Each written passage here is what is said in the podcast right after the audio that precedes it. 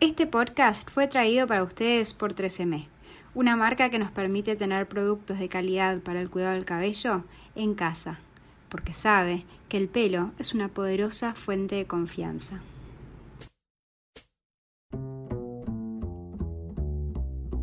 Hola, mi nombre es Camila Galfione, soy diseñadora y comunicadora de modas y emprendedora del blog The Strawberry Blonde.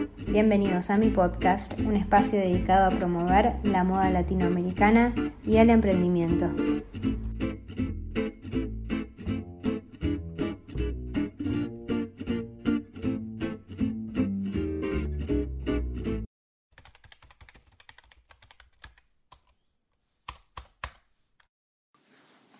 Estoy celebrando mi podcast número 60 con Mónica Zanoki, fundadora y codirectora de Couture, junto a Natalia Hinchuk, hoy día una empresa que abarca una agencia de comunicación y el reconocido medio de moda Mirada Couture. Mónica estudió Administración de Empresas, se especializó en marketing, fue la ganadora del primer Lumina, un reconocido concurso de diseño que solía haber en Uruguay, y es además, con más de una década de trayectoria en el mundo de la moda, un ícono y sin duda un importante referente en la industria de la moda uruguaya. Muy bienvenida, Moni. Ay, muchas gracias, qué honor estar acá en el podcast número 60. Felicitaciones. muchas gracias. Este, tenía pendiente esta temporada invitarte y dije, no, la voy a dejar para, para celebrar este número más importante, em, porque bueno, me encanta charlar con vos y, y, bueno, ahora vamos a estar contando un poco em, qué estás haciendo actualmente. Totalmente, hay mucho para compartir.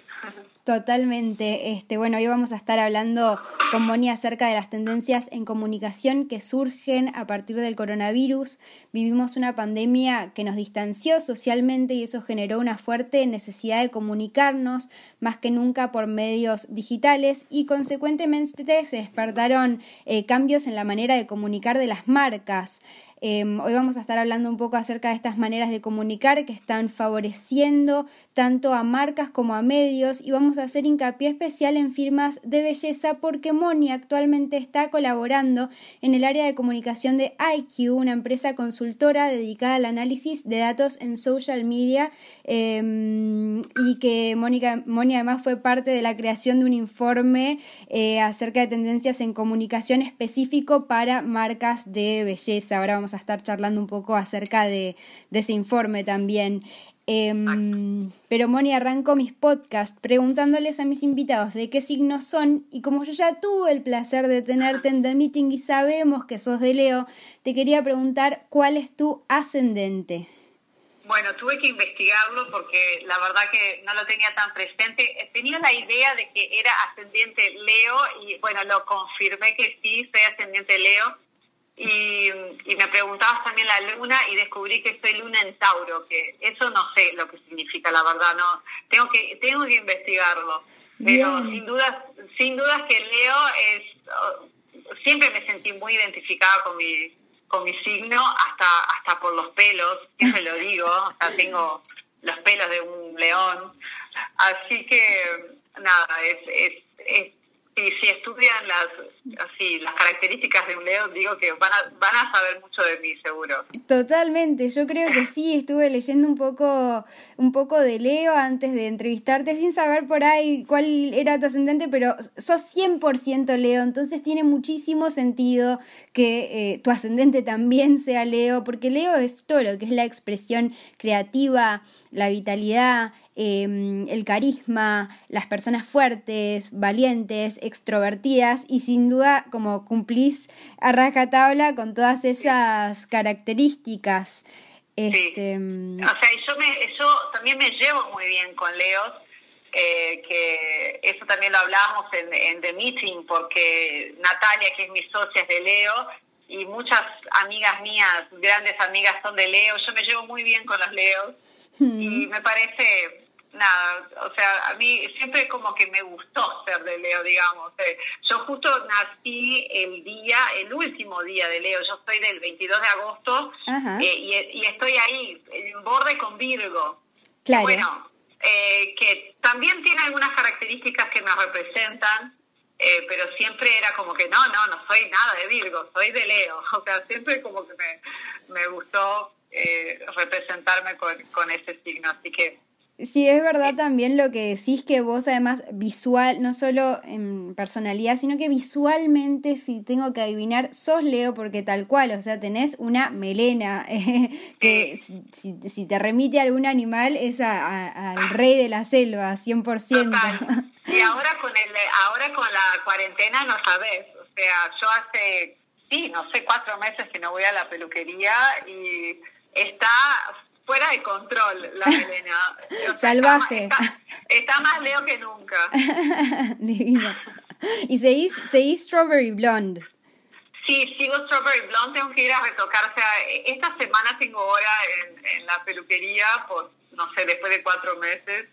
Y, bueno, seguramente vamos a retocar ahí el, el Strawberry Blonde, que también es otro sello que me di cuenta que es re el color que tengo que tener siempre me encanta esa combinación de rubio y cobre lindo. Así que en eso también tenemos tenemos eso para compartir nosotras dos. Totalmente y te queda te queda espectacular. Gracias. Bueno, Moni, estuviste estudiando en profundidad las tendencias en social media em, para realizar, bueno, este informe con IQ, que ahora vamos a contar de qué se trata, pero además por tener un medio de moda, eh, siempre estás también observando cuáles son los contenidos que funcionan más o menos en determinado momento. Y em, quería que nos cuentes qué cambios pudiste observar a partir de la pandemia con respecto a las necesidades del consumidor en relación a los contenidos que buscan. Perfecto. Eh, muy buena pregunta. Y mira, yo considero, yo observando un poco lo que está pasando y también tratando de entender qué, qué, está funcionando en relación a contenidos, yo observo tres cosas. Por un lado veo que hay mucha sensibilidad, eso es algo que, que, que, lo sabemos, o sea, estamos pasando por momentos muy fuertes, de sentimientos muy fuertes, eh, hay miedos, hay ansiedad, hay eh, no como preocupaciones por el futuro, porque no sabemos qué va a pasar.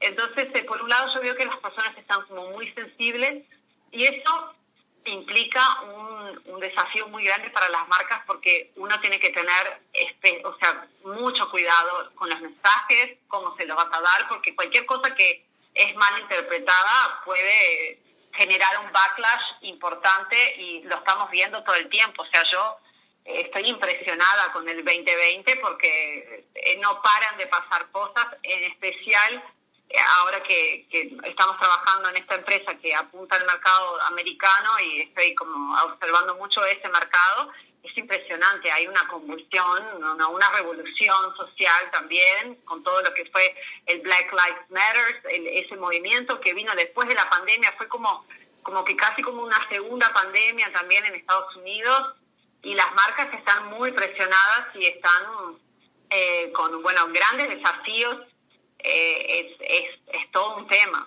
hmm. por otro lado yo veo que eh, también hay como justamente hay tantas cosas malas y pesadas que están pasando también veo una necesidad del público de acceder a contenidos más entretenidos como el entretenimiento digital, porque justamente también como no, no, no estamos teniendo la posibilidad de salir tanto como antes, de no sé, ir a fiestas y salir a eh, juntarnos con nuestros amigos, a pesar de que, bueno, cada, cada, cada país es un contexto, ¿no? Creo que en, este, Uruguay estamos ya en un estado mejor, pero yo mm. veo, por ejemplo, lo que está pasando en Argentina, al lado nuestro, o bueno, en otros lados, y ves que, que bueno, con esa, esa imposibilidad de, salir de casa y de pasarla bien, la gente está buscando esos feel good o entertaining eh, contenidos en, en, en, las redes sociales. O sea que ahí para mí también hay una oportunidad. Totalmente. Y por, sí, y por último está toda esa cosa del, del do it yourself, que realmente hay como una no, o sea, es como la, la era, o sea, creo que la pandemia aceleró como una nueva era del do it yourself a donde la gente está buscando conocimiento para ser más autosuficientes. Creo que veníamos como en un, en un estado que no nos dábamos cuenta que eh, comprábamos el café hecho, la comida hecha, íbamos a la peluquería, todo, o sea, todo, todo, todas las soluciones venían prontas, ready to wear, pero, pero ahora que también no tenemos esa posibilidad de salir y también como que porque nos, nos hizo repensar todo y decir, realmente necesito, como que creo que mucha gente está o sea, repensando el consumo y cómo encarar el consumo en su vida. Creo que el párate sirvió para eso. Entonces todo lo que es como el, el, el como, en, como adquirir conocimientos nuevos es algo que también ahora está muy fuerte yo estoy viendo cosas muy interesantes como, por ejemplo, en Argentina, que las peluquerías todavía no, no, no pueden estar abiertas. Los peluqueros se están dedicando a, hacer cortes por videollamadas. O sea, yo sigo a una, a una peluquera que es increíble, que ella, eh, eh, o sea, empezó con esto de hacer autocortes por videollamada y están y, las personas están haciendo cortes increíbles. Entonces, como que obviamente con la guía, es como que necesitas la información, pero luego como que tenés la posibilidad de hacerlo uno mismo, tenés la posibilidad de cortarte el pelo bien en tu casa. Lo que necesitas es la información y el conocimiento. Entonces, para mí también em, ese concepto de compartir conocimiento está funcionando muy bien. Eh, yo incluso hago quería hacer una mención a, acerca de, tipo, de todas las cosas que nosotros estamos haciendo en Couture. Lo, que, lo más inspirador que nos ha resultado fueron los takeovers Couture, a donde nosotras convocamos a personas que consideramos que son inspiradoras a compartir como su vida, su, comparten cosas cotidianas, o sea, lo cotidiano también, eh, la gente está conectando mucho con eso, como la cosa más real, la cosa más cercana. Entonces, esas experiencias están siendo sumamente inspiradoras, cada uno comparte como sus conocimientos, o, su visión de vida, eh, sus sueños, su, ah, es, está siendo como una experiencia sumamente linda y es impresionante el feedback que estamos teniendo de la comunidad. La comunidad nos está agradeciendo por, por, esos contenidos, entonces eh, creo que va un poco por ahí, como eh, no es una, combinación de esas tres cosas, como ser sensibles, como ayudar al otro, compartir conocimientos y mostrar como algo más cotidiano, más real, más cercano, me parece que es lo que más está funcionando en este momento. Total, la verdad que estos contenidos que estuvieron generando estuvieron buenísimos y mm, también eh, eh, esto que decías del do it yourself también de alguna manera lleva a que seamos consumidores más conscientes, ¿no? Porque a veces no sabemos em, cómo se hacen determinadas cosas y tener la oportunidad de hacerlas nosotros, como que nos hace entrar más en conciencia de después qué es lo que estamos eh, consumiendo, ¿no? Mucha gente empezó a cocinar, mi tía, por ejemplo, que, que no hacía ni, ni, una, ni una pasta, eh, ahora está, em, pasó a hacer croissants caseros, o sea, imagínate, em, pero tiene, o sea, creo que esto también lleva a un estilo de vida como más consciente, que por ahí ya antes compraba comida, eh, no sabes por ahí cómo se hace eso o el proceso que tiene, entras como más en contacto con eso y lleva también a un estilo de vida más sano, ¿no? Porque... Totalmente. Hmm. Es, es, es, muy, es muy interesante lo que está pasando en esto del concepto de la autosuficiencia, porque creo que nos desconectamos con ese concepto.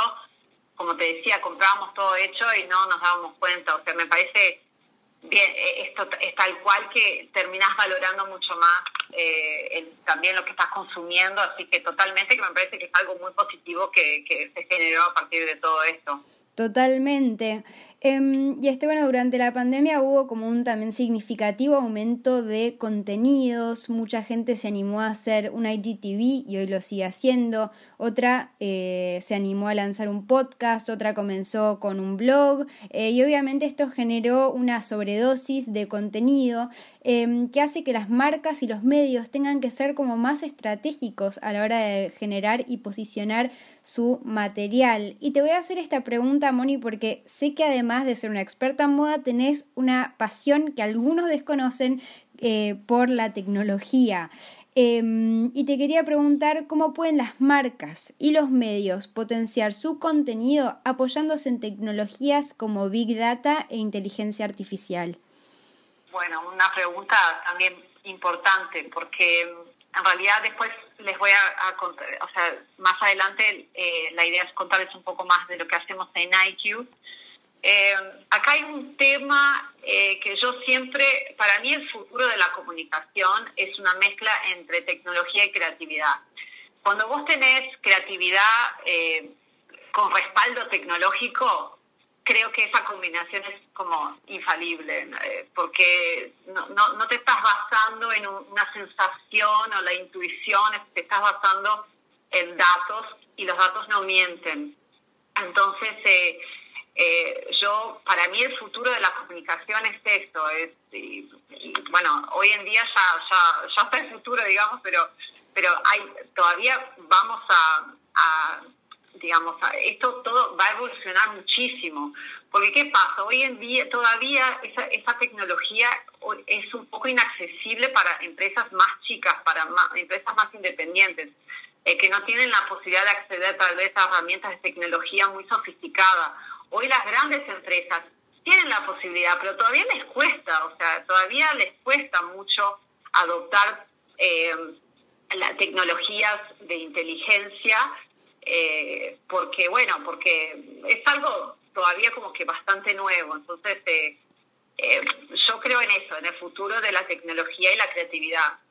Pero sí creo que, por ejemplo, pensando en una empresa como más chica, más independiente, creo que es importante empezar por lo básico. Hay mucha gente que no estudia los datos que tiene, porque hoy en día tenés analítica, si tenés información de todas las cosas que haces, desde si tenés un blog, tenés Google Analytics, o sea que está bueno eh, poder estudiar Google Analytics y cuanto más entiendas Google Analytics, mejor te va a ir en, en, en, tu blog. Lo mismo con las redes sociales, o sea, si vos tenés como, parece que es importante dedicarle tiempo para entender las herramientas que hay, por más que sean como bastante básicas y no te dan toda la solución, no te dan todas las respuestas, pero ya empezando por ahí es importante. Entonces, eh, ¿qué tal? Que viste, mucha gente eh, no tiene ese feeling con, con data y con tecnología, pero bueno, yo, yo creo que las empresas hoy en día no pueden no ser tecnológicas y no pueden no manejar inteligencia así desde tecnología. Mm. Entonces es algo que me parece que, que está bueno hacer, o sea, tener como dedicarle tiempo para aprender las herramientas, para entenderlas y basar las estrategias y la creatividad basado en las respuestas que te dan los datos que no mienten. Entonces creo que ahí tenés la combinación perfecta. Eh, eh, esa es un poco mi opinión. Totalmente, a veces pasa también que ves marcas que por ahí tienen, por ejemplo, el feed de Instagram programado y mm, no se detienen por ahí a ver qué pasó en la semana, qué funcionó bien, qué funcionó mal, qué por ahí no tuvo tantos likes pero tuvo buen engagement. Em, y esas son cosas importantes porque te van marcando en el camino y si uno no le presta atención a esas cosas es como que todos los esfuerzos se están tirando a la basura porque en realidad pasó mucho en esa semana, eh, los datos nos dijeron un montón de cosas y lo vimos por ahí en los likes, pero después como que nuestro camino no se orienta en base a eso y eso es como una, a veces como una lástima, ¿no? Sí, por, por eso que yo siempre digo que tecnología es inteligencia. Entonces, eh, si manejas la comunicación basada en datos, sos más inteligente. Eh, para mí, o sea, los datos son inteligencia. Entonces, es, es, es, por ahí. Y, los que estamos hablando de que las marcas, o sea, la mayoría de las marcas no lo hacen, de las pequeñas, además, eh, de las más independientes, que, que, que, podrían beneficiarse un montón por ese conocimiento. Entonces me parece que lo que tienen que hacer es capacitarse en el tema y, y, tenerlo como, como una prioridad o como algo importante, como una carta de, de para, para salir a competir fuerte. Eh, yo creo que las, las empresas que son inteligentes en tecnología, que tienen conceptos básicos de eso, tienen como una ventaja. Así mm. que me parece que es un, es un tema a explorar. Totalmente. Em, bueno, como comentaba al principio, junto al equipo de IQ em, desarrollaste un informe súper interesante eh, y quiero hablar acerca de algunos puntos de este informe que habla sobre las tendencias crecientes en redes sociales. Em, enfocado, es enfocado en marcas de cosmética, pero en verdad es un informe que creo que es muy aplicable para todo tipo de marcas y medios. Em, pero primero te quería preguntar un poco de qué, qué hace IQ y qué tipo de contenido se está generando junto a esta empresa. Buenísimo, mira, eh, está en, justo antes de la pandemia eh, me sumé al equipo de, IQ. IQ es una empresa fundada por Carolina Bañales, que es una gran emprendedora, empresaria uruguaya, referente en, en esa área de, de, emprendimientos de tecnología. Es su segundo es su segunda empresa. La primera empresa que ella tuvo fue un probador virtual de maquillaje que se llamaba Glam que bueno que fue vendido a una a, un, a una, una corporación americana que se llama Ulta Beauty. Hoy en día si entran a Ulta Beauty eh, y se quieren probar algún algún maquillaje de forma virtual, eh, ellos utilizan la esta tecnología que creó eh, creó Caro con su socia en ese emprendimiento, Agustina Satori. Y bueno, y ella ahora está con su segundo emprendimiento que es IQ y IQ es una empresa de, de análisis de datos, pero también además es una herramienta de social media analytics o social media listening. Entonces lo que hacemos básicamente es eh, medir performance de las marcas en redes sociales.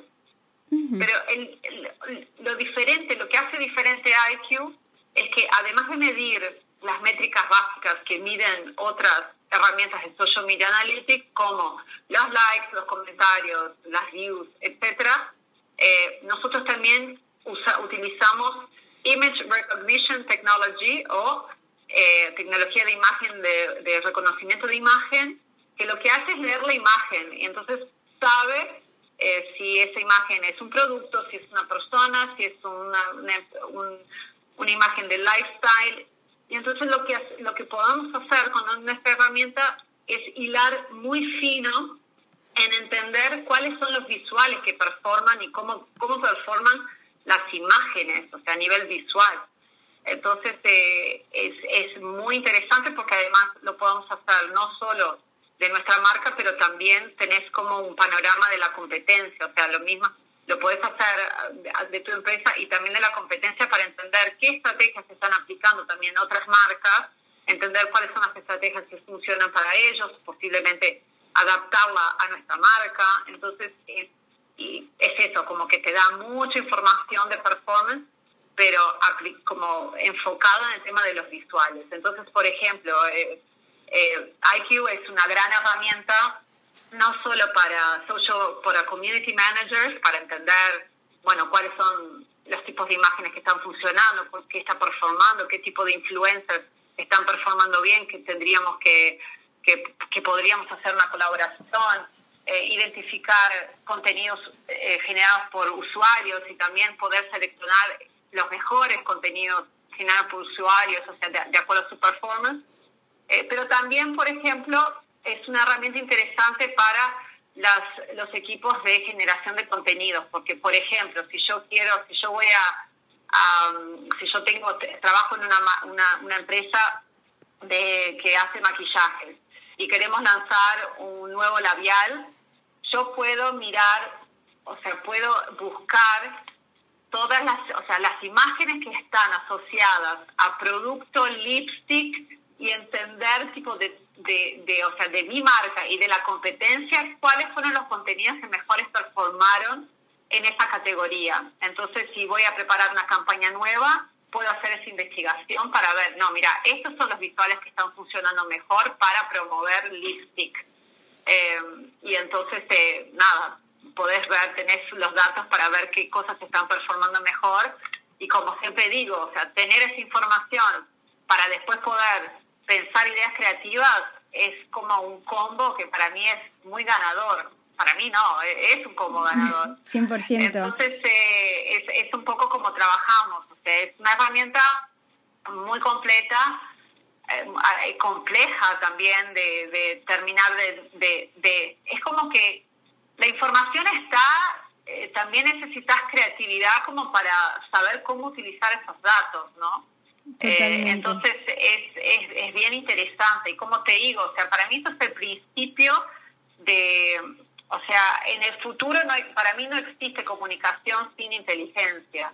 Y, mm. y, y, estar en una empresa de inteligencia artificial aplicada al marketing, la comunicación digital en la industria de la belleza es como una maravilla para mí eh, porque porque todo me interesa, o sea, me, me, fascina la temática y todo lo que estoy aprendiendo. Combina todas tus pasiones además, Moni. Sí, sí, sí, impresionante. Total. Eh, ¿Y cómo puede una marca acceder a la información de IQ? ¿Tienen una web, una app, una plataforma? ¿Hay que contactarse?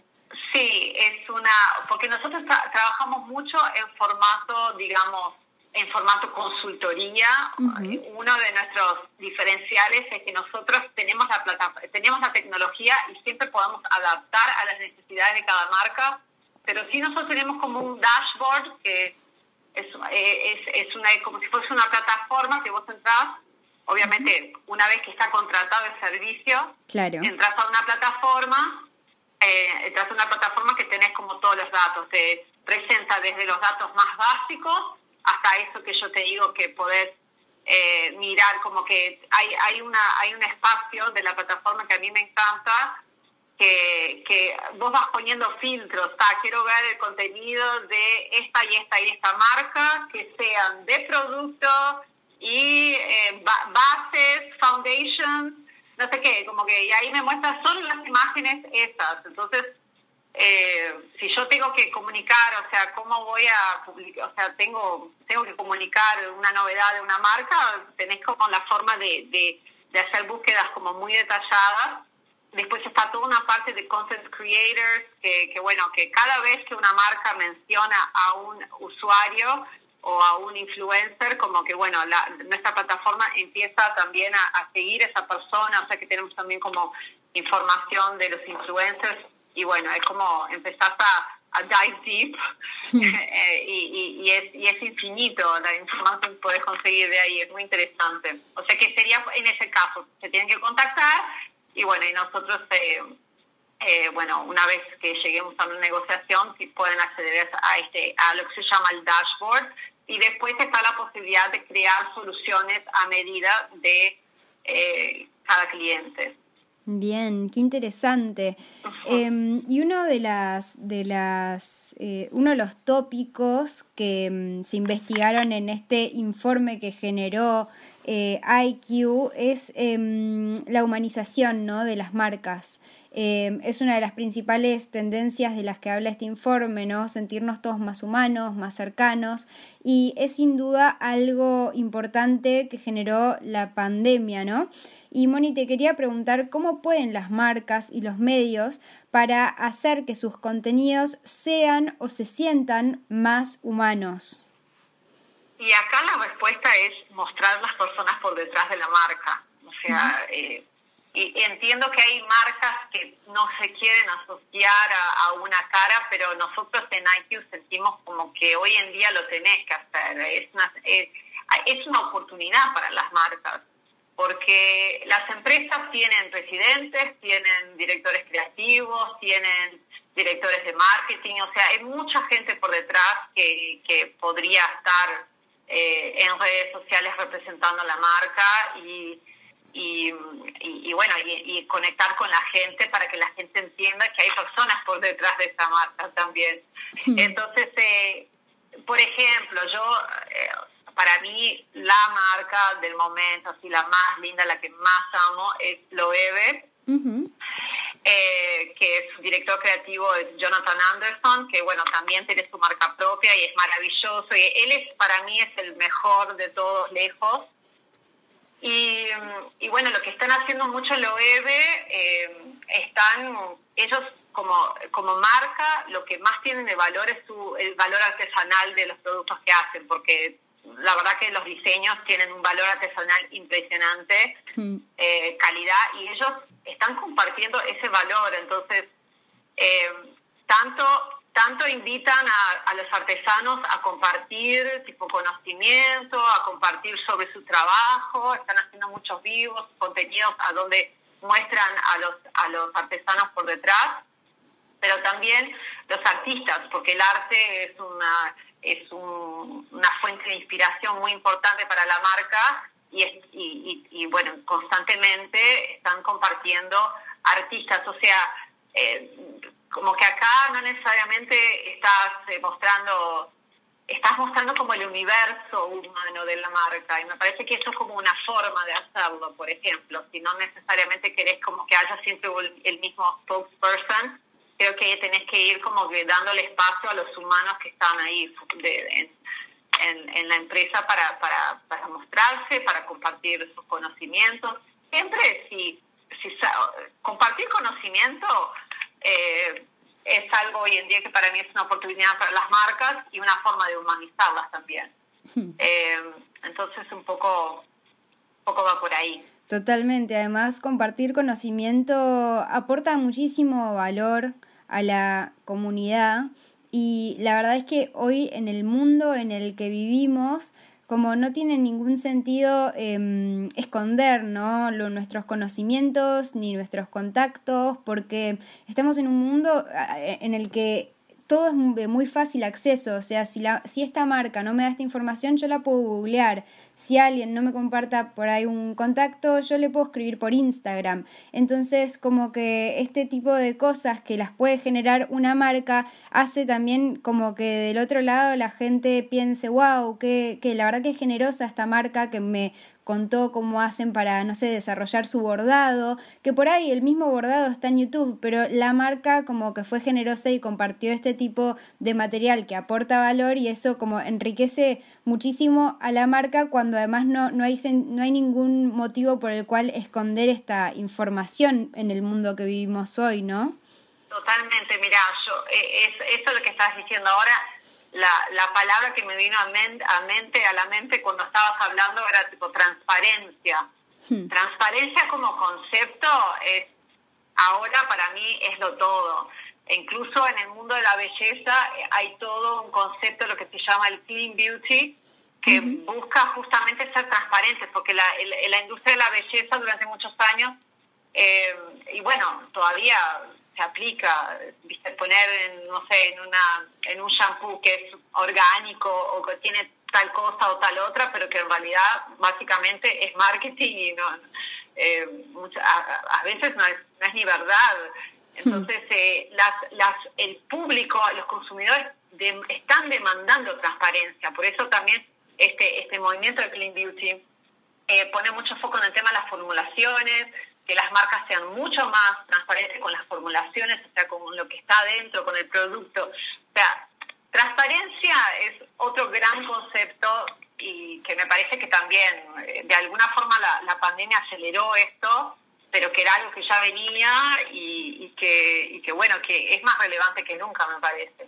Hmm, totalmente, totalmente. Acá en Uruguay tenemos em, dos marcas que me, me encantaría mencionar, que está Oneric, que ella, em, si bien es franco-venezolana y su marca es de origen francés, ella es una emprendedora acá en Uruguay, eh, tiene la marca Oneric. Eh, y también está The Chemist Look, que son dos marcas em, de cosmética que súper embanderan esto que, de esto que comentás del clean cosmetic, de la, de la transparencia y, y nada, me parecen dos. Y de la ética y de la Sí, es, son dos marcas increíbles, a mí me encantan las dos y, totalmente que están muy conectadas con, con el, el, tiempo actual. Me parece que están haciendo muy bien las cosas. Sí, 100%. Este, Moni, el, el informe también menciona que los microinfluencers están teniendo mayor credibilidad y engagement que los influencers más masivos. Y mi pregunta es, ¿por qué crees que esto se dio ahora? Eh, si es algo que surge con la pandemia o es algo que naturalmente se estaba dando. Eh, bueno, las dos cosas. Para mí, de nuevo, la pandemia lo que hizo fue acelerar muchas cosas. Todo lo que es lo digital lo aceleró y también aceleró ciertos procesos que ya se venían dando, como ese. Yo creo que estamos llegando a un punto, después de muchos años ya de, Instagram y todo esto, que las cosas están cambiando. Y, hoy más que nunca eh, está muy desconectado de la realidad el influencer de viajes que se pasa viviendo, no sé, yendo de avión en avión, a hospedarse en hoteles de lujo y, y bueno, en un principio nos divertía mirar eso, de como que pensar, wow, qué bueno que está y como de alguna forma viajar un poco por los ojos de esas personas. Eh, pero hoy en día como que creo que eso genera, al contrario, como que a mucha gente le genera un poco de, de rechazo, de porque también eh, hay, hay un, como una, una, cosa muy posada, ¿no? Muy perfecta. Y las personas como que quieren un poco más de, de algo más cercano, más mundano, más cercano a la realidad de uno. O sea, no una cosa tan aspiracional, lejana y difícil de alcanzar. Creo que todos estamos necesitando en este momento de dificultades.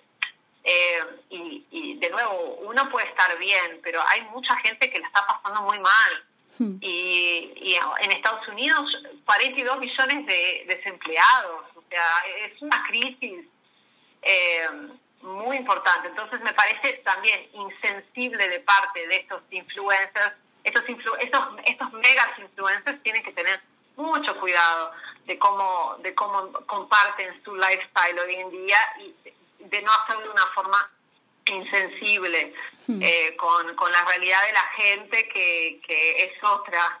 Hmm. Entonces, eh, la ostentación me parece que es algo que, que, no, está, no está bien visto hoy en día, eh, que tal vez en otros momentos la gente se le divertía ver eso, pero que hoy no. Entonces, hmm. por eso que me parece también es, esto es una gran oportunidad para, para las marcas también, porque los, los microinfluencers, eh, que yo también me gusta decirlos como generadores de, de contenido, eh, son, son muchas veces son de la nueva generación, eh, son muy creativos y, y, tienen son, son muy genuinos, son muy auténticos, están como muy conectados con el momento actual. Entonces, eh, y además son cercanos a mucha gente, tienen microinfluencias, pero esas microinfluencias son muy, son, son, están muy conectadas y, y, hmm. realmente son efectivas. Entonces, eh, a mí me parece que esto es una oportunidad para las marcas, es algo que lo vemos en IQ. Está todo el concepto del User Generated Content, eh, que me parece que en el mundo de belleza en particular es algo muy relevante. Eh, entonces, eh, yo creo que, que eso, que es algo que la pandemia aceleró, pero que era una, cosa natural y para mí es una gran oportunidad para las marcas de colaborar con estos nuevos, estos nuevos talentos.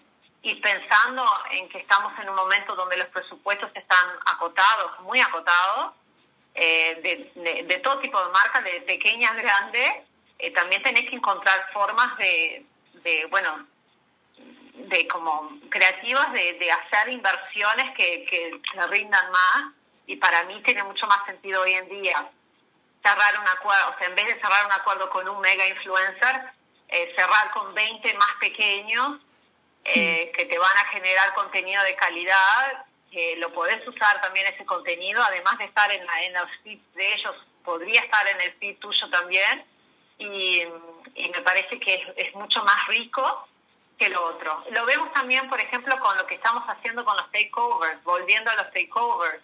eh, o sea, ahí estamos todos trabajando con, con personas que tienen son creativos con microinfluencias, pero a, la gente les resulta muy fresco, interesante y, es impresionante. Lo, lo, vemos en los datos y en la cantidad de views, eh, lo, lo, bien que funcionan los contenidos. Totalmente. Totalmente. Em, y otra de las grandes como tendencias que se dieron en este momento fueron los vivos y los IGTV, que fueron como un boom de la pandemia, eh, sobre todo los vivos, a los que muchos no se animaban. Eh, hasta en un momento me pareció un poco excesiva la cantidad de vivos que habían, era como todos a las 7 de la tarde hacían un vivo y me decían, ay, venía mi vivo y había, tenía que mirar tres vivos por ahí esa tarde y nada, eh, o sea, estuvo, se generaron contenidos buenísimos, sin duda un montón. Yo creo que cuando pase la pandemia eh, va a haber un descenso porque obviamente no todos vamos a tener el mismo tiempo que tuvimos durante la pandemia, pero sí creo que es una tendencia que va a continuar, ¿no? Y cuando uno tiene un blog o una marca más personal, es mucho más fácil hacer un vivo. Sin embargo, la gran pregunta es para las marcas que tal vez no están asociadas a una cara, em, si vos les recomendarías hacer un vivo y en caso de que sí, eh, quién hace el vivo en la marca y qué tipo de contenido podría generar una marca de modo de belleza o qué tan formal o informal podría ser, porque viste que al final los vivos son como un poco informales. Sí, sí, sí, sí. Bueno, muchas preguntas. Eh, mira, primero creo eh, creo que ya hablamos del concepto este de mostrar las caras por detrás de la marca. O sea, creo que hay muchas personas que pueden hacer esos vivos. Siempre está bueno que los líderes o las personas sean más carismáticas, digamos, de, de, los equipos, como que acá tenés que tener carisma porque porque hay que hablar como es, es abrirte y exponerte a, a la comunidad y eh, yo así como pensando, yo sé de como eh, antecedentes con influencias y todo que sus influencias aumentaron en el momento que empezaron a, hacer vivo y a empezar a conectar como más, como más eh, profundamente con su comunidad, como tener ese ese va y bien con la comunidad más cercana, eh, o sea, es, es una de las estrategias para hacer crecer tu influencia en redes sociales. O sea que me parece que hay una oportunidad acá para las marcas.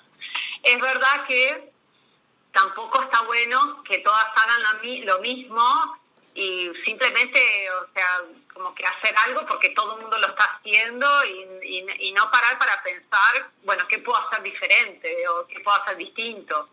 Eh, porque también me parece que está bueno tratar de encontrarle la vuelta para que no sea siempre el mismo formato eh, y, y, tratar de encontrar como ideas creativas. O sea, yo creo que acá no, no hay una, ay, ¿qué se puede hacer? Yo creo que hoy estamos en un momento a donde las marcas se tienen que dar el espacio para experimentar y probar cosas nuevas y arriesgarse y hacer cosas diferentes. Eh, y no es mirando lo que está haciendo el otro, es realmente trabajando en equipo y haciendo brainstorming y está, ¿qué es, lo, ¿qué es lo que mejor hacemos? ¿Dónde está nuestro valor? Y, y, jugar. Eh, yo creo que el vivo es un lugar, justamente como lo decís, para mí es más informal y da más espacio para, para algo más entretenido, para una cosa más de, juego, de experimentación.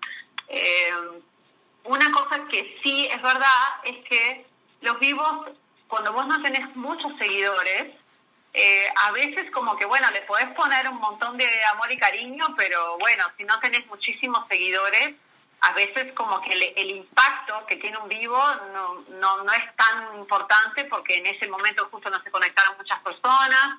En fin, eh, para marcas con muchísimos seguidores, que la cosa queda como muy divertida porque hay un montón de gente conectada y no sé qué, tiene más sentido. Para las marcas que tienen menos seguidores, es un poco como, bueno, hay que ver de qué forma podés como que ir, ir creciendo ese espacio, pero me parece que sí, que es una oportunidad porque como decías también, eh, es un contenido que es muy económico también, o sea, no necesitas grandes producciones y no necesitas tampoco mucho tiempo después porque vos que, vos que generás contenido sabés que una cosa es ir a, o sea, hacer una, no, sé, una, una producción, lo que sea, después está todo el laburo posterior, de edición, de nada, eso lleva mucho tiempo.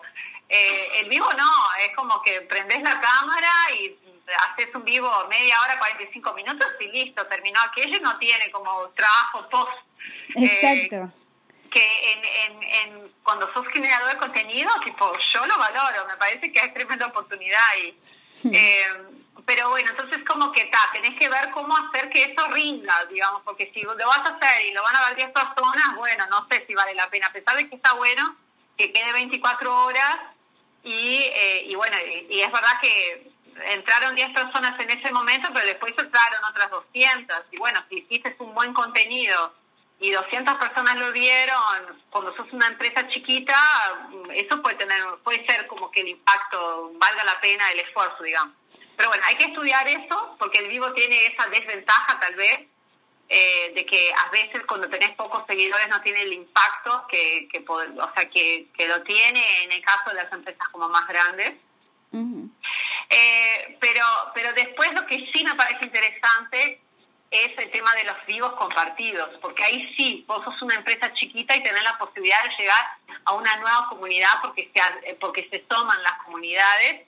Y ahí sí me parece que está re interesante eh, lo que puede llegar a pasar, porque vos estás ahí, tenés como la forma de llegar a un público nuevo que tal vez está conectado con tus valores y, tiene sentido que las personas que siguen esa otra cuenta te sigan a vos, te conozcan a vos.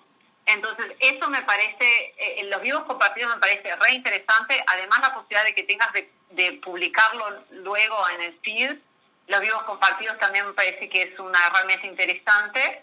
O sea, hacerla pensando en eso, de que después ese contenido va a quedar ahí, eh, como que te va a servir para un contenido de feed, de valor, a donde puedes desplazarte más, conectar con la gente. Nada, me parece eh, interesante, pero, eh, pero eso, creo que hay que como que tratar de encontrar la vuelta y, y experimentar. Acá, acá hay que ser más creativo que nunca.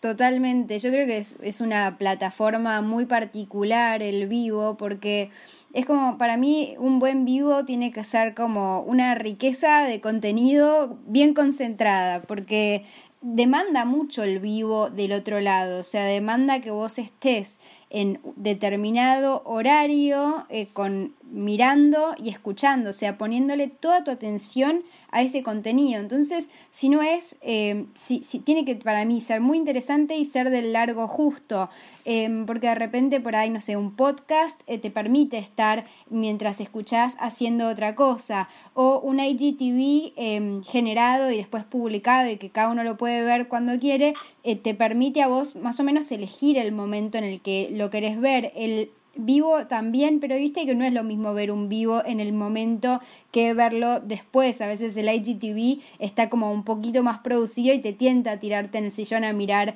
el IGTV que hizo una marca. Entonces creo que la importancia ahí del vivo, no sé vos qué opinás, es eso que sea como muy interesante en muy poquito tiempo. Total, o sea, sí.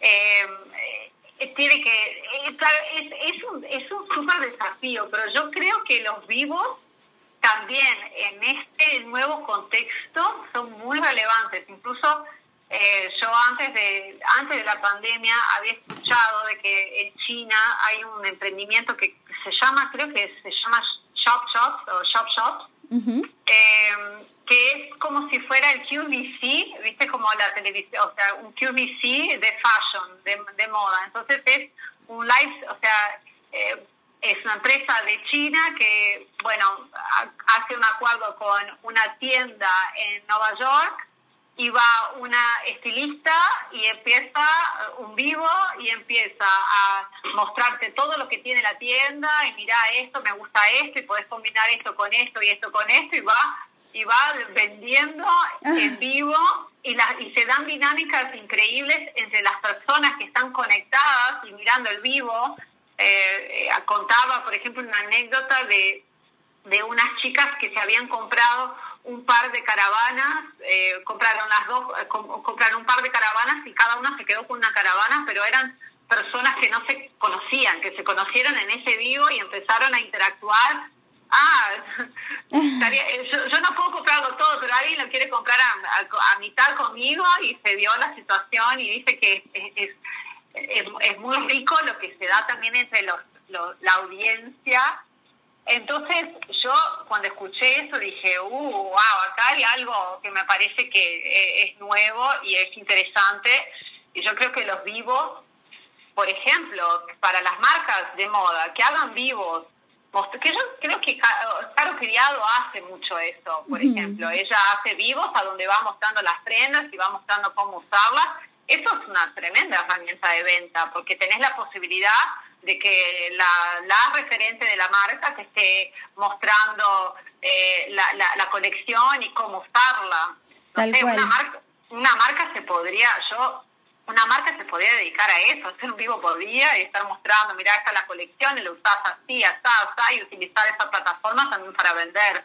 Eh, eventualmente, no sé cómo se va, pero me imagino que Instagram ya debe estar pensando en cómo puedo hacer para vender directo en un vivo. Porque si llegan a poner ese tipo de, de, tecnología, por ejemplo, ahí me parece que los vivos se van a explotar, pero es re una forma de acercar a la gente. A mí me parece que, que de nuevo, cuanto más experimentas, más le vas agarrando la mano, todo es, todo es eh, eh, experiencia. Yo creo que, que la gente que, que le va a agarrar la mano a los vivos también van a tener como ventaja hacia otros, porque yo para mí en el futuro se va a vender a través de vivos. Hmm. O sea, ya se está haciendo, pero creo que cada vez más. Hmm. Y es, ese, es un desafío difícil además el vivo, ¿no? A mí, eh, yo no hacía vivos y en, con el contexto Mowic Online me vi como en la, no sé, en la situación de tener que hacer, porque me dijeron, te animás a generar uno, y la verdad es que si era por mí, por ahí no generaba porque me daba una vergüenza terrible, pero bueno, como me lo propusieron las chicas de Mowick, fue tipo, sí, claro, ¿cómo no me voy a animar? y este, este, qué sé yo, la pandemia creo que como invitó a muchos a animarse a esto, ¿no? Que, que por ahí te puede dar un poco de timidez. Sí, sí, que sos como presentador de televisión. Es, claro, es algo nuevo. Pero creo que eso, hoy estamos en un momento a donde variedad, como probar variedad de tipos de contenidos también está la consulta, la pregunta de, bueno, ¿en qué redes tengo que estar? ¿Qué pasa con TikTok? Es como otro otro lenguaje. A mí TikTok, te, juro que me sorprende, cada vez que entro es, es como que me explota la cabeza porque entender ese mundo es, wow, es algo nuevo, totalmente nuevo y como, y como herramienta de generación de contenido es súper sofisticado. Yo tengo que hacer un curso para hacer los videos que están haciendo en TikTok. O sea, yo no puedo creer el nivel de, de, creatividad a la hora de editar contenidos con la musiquita, con que pone no sé qué, y un filtro acá y un filtro allá, y son como videitos súper dinámicos que son de segundos, pero en esos segundos pasó de todo, de todo tipo De, de, de corte de la imagen, de esto, que una imagen que, o sea, tienen que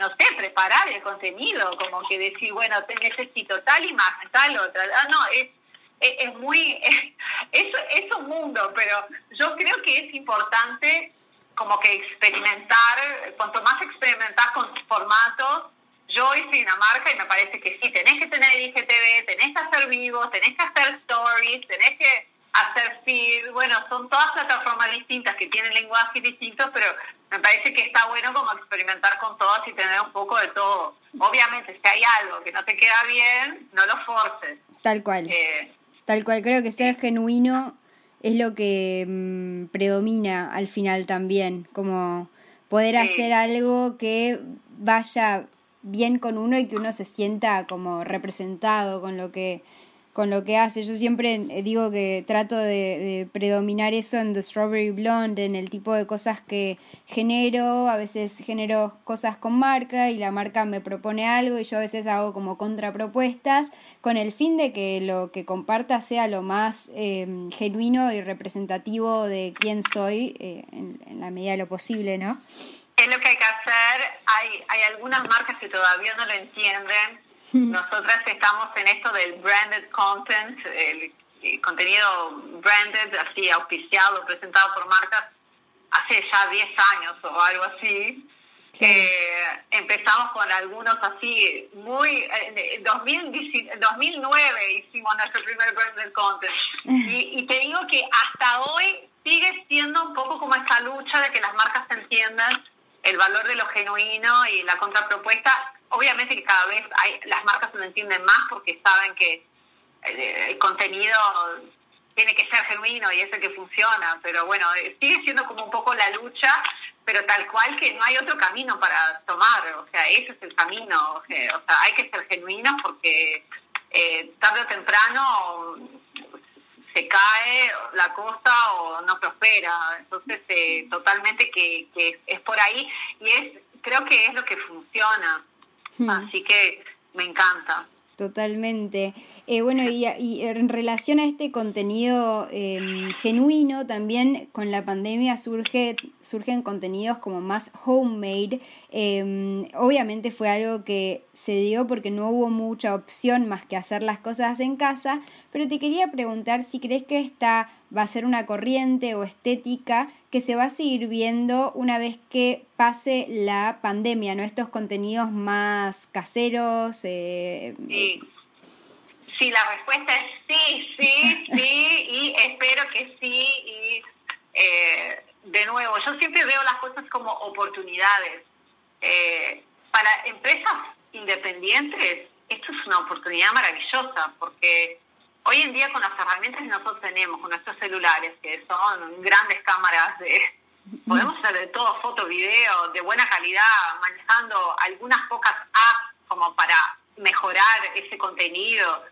Eh, hoy en día tenemos en, nuestra, en la palma de nuestras manos todo lo que necesitamos para generar contenido de buena calidad. Entonces, siempre que podés ahorrar en esos costos, cuando sos una empresa chica que no tiene mucho para invertir, eh, me parece que es algo positivo y yo creo que sí, que además de todo es un contenido que está probado, que la gente conecta. Hmm. Eh, yo veo, por ejemplo, marcas de beauty, ¿no?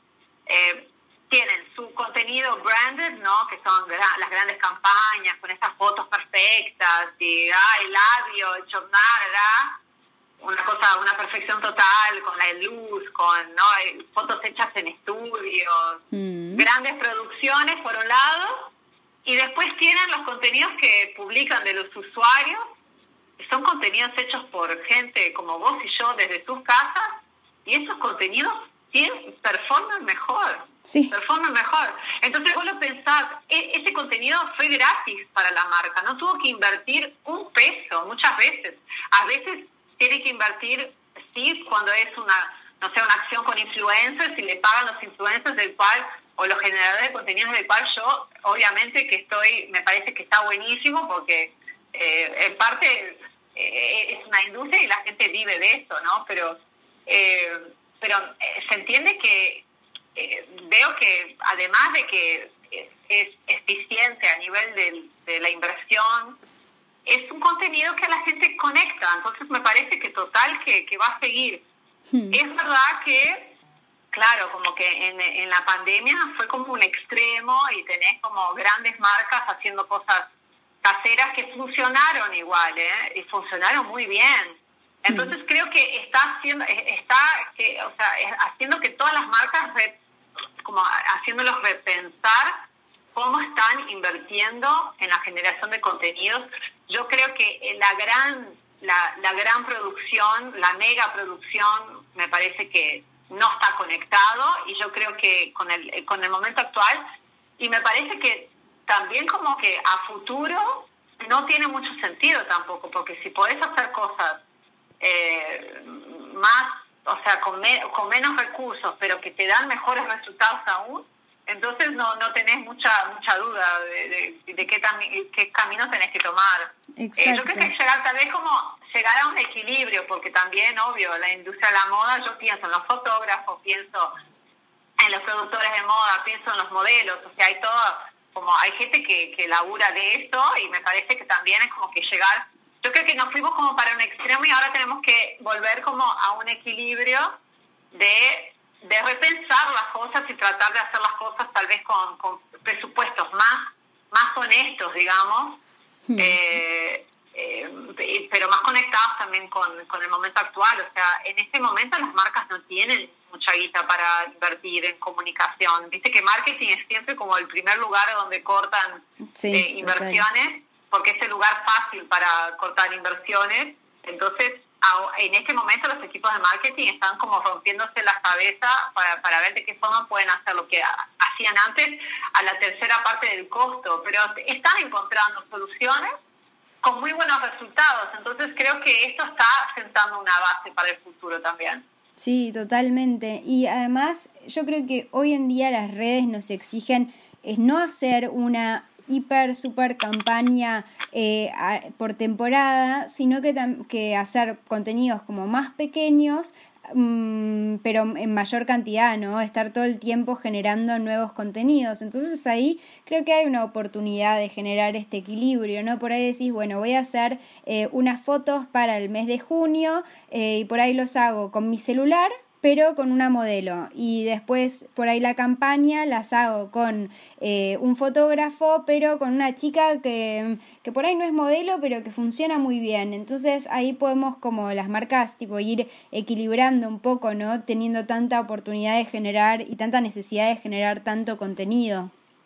Ah, sea, perfecto lo que dijiste. Yo había pensado en compartir ese concepto también, porque tal cual, es tal cual. O sea, ya las grandes producciones no van más, van pequeñas producciones, y vos dijiste, eh, las fotos que sean de celular, las fotos que sean de fotógrafo, es como que vas mezclando todo eso como para lograr un equilibrio de que, o sea, sos casera, sos cercana, pero también sos aspiracional eh, y tenés que lograr ese equilibrio, ¿no? Porque eh, la moda y la belleza nunca tienen que dejar de ser de alguna forma aspiracional, hacernos soñar, llevarnos como a, a ese, esa otra dimensión como más, más hermosa, más linda. Bueno, no podemos dejar de cuidar todo, todo eso y también es como que tal, ¿no? E, es, casero pero muy cuidado, eh, es casero pero casi que profesional. Hmm. Eh, entonces, eh, es por ahí, pero es, a mí me parece que es espectacular eh, este este momento y, y, y todo lo, cómo eso está impactando eh, las, así como las estrategias de las marcas a nivel de cómo van a generar sus contenidos. Eh, por ejemplo, no, no, no lo hablamos, pero en la parte de homemade, hablando de homemade, yo también así, para mencionar una marca internacional y otra nacional, para mí, a nivel internacional, lo que está haciendo Jacquemus o lo que hizo Jacquemus en, en la pandemia fue como una cosa maravillosa porque él sacaba fotos de su abuela vestida con la colección en, en el sur de Francia y esas fotos son lo más increíble del mundo, él compartiendo sus inspiraciones. Te das cuenta que es él, él, o sea, es Simón que lleva adelante toda la toda la comunicación de una marca inmensa y, es él. Y, él no, no, no tiene que no, no, ni contrató una community manager ni fotógrafos ni nada. O sea durante la pandemia él pudo eh, o sea, lo solucionó todo con, con las herramientas, con los recursos que tenía a mano y la verdad que me parece que el resultado es increíble. Hmm. Eh, y después acá también me está gustando mucho lo que está haciendo Pastiche. Yo creo que Pastiche está logrando ese equilibrio de como contenidos hechos con fotógrafas que trabajan con Karin Topolansky, que la amo, me parece una profesional muy despegada, increíble, despegada, la amo, pero también tienen, cuando hacen esas fotos, también eh, cuando, cuando tienen esa producción, también están aprovechando el momento para hacer contenidos como más caseros, más, más homemade, más, más cercanos, hacen pequeños videitos y cositas como que resultan casi poéticas, eh, que los hicieron ellos con su celular, aprovechando la instancia. Entonces, eh, me parece que ellas son un re buen ejemplo de, de esto que estamos hablando. Sí, totalmente. Justo el otro día entré al Instagram de Pastiche y pensé exactamente lo mismo, ¿no? Porque eh, te da hasta casi una cuenta personal, ¿no? Y creo que está bueno que las marcas generen eso, ¿no? Sí, o sea, depende qué tipo de marca, pero una marca así como Pastiche, que es bien cool, ¿no? Todo lo que genera, creo que está buenísimo que generen un tipo de contenido así, ¿no? Sí, la están rompiendo, la verdad que me encanta lo que están haciendo.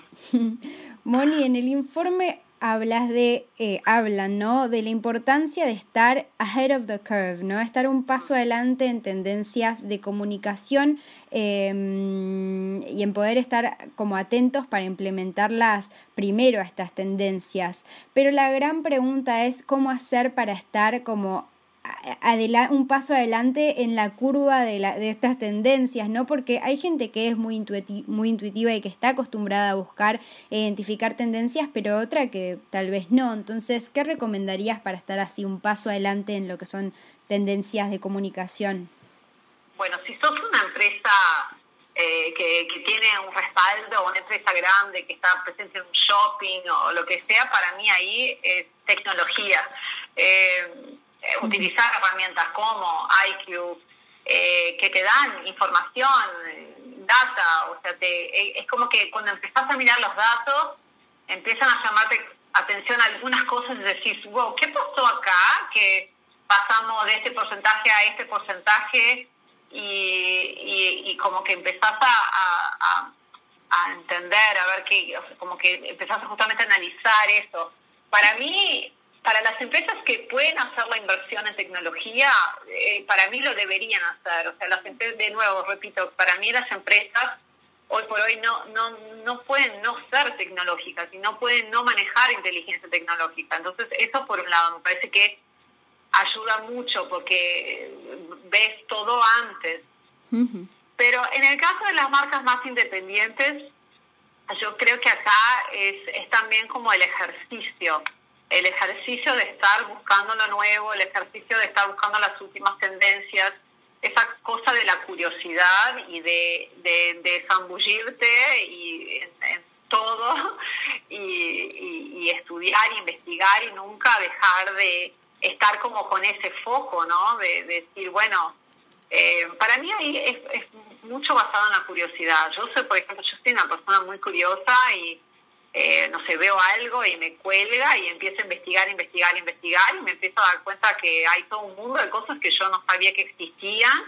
Eh, yo ahora, por ejemplo, con esto de Clean Beauty, o ahora estoy colgado con el skincare. Eh, y bueno, porque también vi que ya, ya, sabíamos que el skincare era una tendencia, pero bueno, con todo esto de la pandemia también resultó que hay un boom del skincare y bueno, vamos a estudiar skincare. Bueno, ahí empecé a conocer, un mundo que no paro de conocer cosas y marcas y gente, influencers y tendencias y sitios que hablan solo de eso y, y bueno, y ahí es, es, estar constantemente investigando, pero bueno, es, como que tenés que estar con ese foco y tenés que, que, que tener el ejercicio, o sea, es algo que también como que vas aprendiendo en, en, en dónde buscar información. Eh, yo siempre, por ejemplo, a todo el mundo le pregunto, o sea, ¿qué estás mirando? ¿Qué, eh, ¿qué, serie estás mirando? ¿Qué Instagram estás siguiendo? Ah, yo siempre estoy preguntando a otras personas también qué es lo que ellos están siguiendo y qué los está inspirando en ese momento. Y así vas. Eh, pero de nuevo, muchas veces esto como que está basado en, en, feeling, en, ¿no? Como que uno se va dando cuenta de cosas y como decís vos, hay gente que es muy intuitiva, pero si podés eh, complementar eso con tecnología e inteligencia, ahí para mí es, es como es, es, así, es el futuro, no, no hay forma de, de vencer esa, esa combinación. Totalmente, totalmente. Moni, termino todos mis podcasts pidiendo una recomendación de cualquier tipo, un libro, un podcast, un tip de belleza y estoy muy ansiosa por escuchar la tuya. bueno, yo en esto de, de esta investigación que estoy haciendo del tema skincare, eh, vi con un youtuber, es como que me volví a conectar con YouTube, que yo estaba ah. muy desconectada de YouTube y Instagram me está cansando mucho, como que me doy cuenta que incluso estoy empezando a silenciar gente y como para cambiar un poco el feel porque me tiene harta, como que no, no me inspira. Y, y como que empecé a reconectarme de nuevo con YouTube, que nunca fui una persona que consumió mucho YouTube o la verdad nunca fui una youtuber ni nada de eso, pero bueno, es como que me volví a conectar con YouTube, que hay contenidos increíbles, o sea, gente compartiendo cosas buenísimas, es cuestión de investigar un poco. Bueno, y vi con un, un youtuber de skincare que se llama Hiram, no sé si lo conoces. No. H-Y-R-A-M. Eh, creo que es Skincare by Hiram. Es un chico jovencito eh, que vive en Hawái y él es Skincare Specialist. Wow. O sea, muy bueno. Es como, es entretenido, es un divino, él lo amás porque es como graciosito y es un amor. Y como, y, como que vas aprendiendo. Y me di cuenta que, o sea, bueno, recién cuando lo, lo descubrí, eh, como que me, me quedé me adicta y, me, hice como binge watching, tipo miré varios de tus videos y como que me doy cuenta que hoy mi conocimiento de skincare está mucho mejor, o sea, eh, eh, se va muchísimo más de lo que sabía, sabía antes. Ahora te puedo decir como que hay como ciertos básicos y me cambió mi rutina de belleza. Hoy en día como que sé lo que estoy haciendo, entiendo de ingredientes, él habla mucho del tema de los ingredientes, entonces leo los ingredientes, empiezo a reconocerlos. Él es, eh, defiende el mínimo skincare, él defiende, defiende tipo el skincare fragrance free es muy de, de la onda clean beauty, de transparentar eh, los ingredientes, las formulaciones, de que eh, el skincare sea como más, eh, más sustentable, desde el packaging hasta, hasta el propio, la propia formulación que sea hecha con, con ingredientes que sean safe. y nada, después, después tiene algunos videos más como más chotos, pero siempre aprendes un montón y él comparte un montón de, de, de, productos. Así que nada, lo súper recomiendo. es, es, lo que más me tiene colgada en este momento. Me encanta, lo voy a empezar a seguir. Este, me encantó, tremenda recomendación y me encanta que recomiendes algo de, de YouTube porque yo soy súper fan también de, de YouTube. A veces cuando me cansa Netflix, que siento que ya vi todo y no sé qué ver, me pongo a, investigar en YouTube y el otro día, por ejemplo, terminé en YouTube colgada tratando de entender la string theory, o sea, nada que ver, pero te lleva a esas cosas que por ahí Instagram ya no, ¿no? Viste, no puedes descubrir. Totalmente, y tenés de todo, es maravilloso, y totalmente estoy contigo de que yo Netflix, o sea, como que no estoy logrando conectarme con Netflix yo que sé, veo cada tanto alguna, algún documental y cosas así, pero esto me cuelga mucho más, así que estoy recolgada con esto, incluso ahora que estoy como colgada con los ingredientes y la química y no sé qué, ahora también pasé a, hair care y, entonces sigo una, una, una química que habla sobre los ingredientes de hair care y, estoy colgada con esto, como esa, ese es mi cuelgue actual. Me encanta. Bueno, Moni, gracias, gracias por cerrar esta temporada conmigo. Eh, Qué lindo. y por compartir este episodio tan especial. Muchas gracias a vos, eh, felicitaciones de nuevo por lo que estás haciendo. Vos fuiste muy pionera con el tema de los podcasts y yo sigo también tipo tus newsletters, así todo lo que haces es, es precioso. La verdad que y tiene mucho valor también lo que estás haciendo con Vogue. No, no, maravilloso. Eh, y de nuevo, cuando recibo tus preguntas, siempre siempre me sorprenden para bien. Digo, wow, o sea, es, muy inteligente y compila valor. Así que, nada, Muchas gracias. querida. Qué honor. gracias. Bueno, un beso grande para todos. Beso gigante. Muchas gracias. Gracias a ustedes. Besito. Chao, chao. Muchas gracias a todos los que están acompañándonos hoy. Los que quieran seguir explorando el universo de la moda pueden entrar a www.thestrawberryblonde.com y acuérdense que también pueden dejar sus comentarios abajo, rankear mi podcast o suscribirse a mi programa si les gustó este episodio y escuchar un próximo el lunes que viene.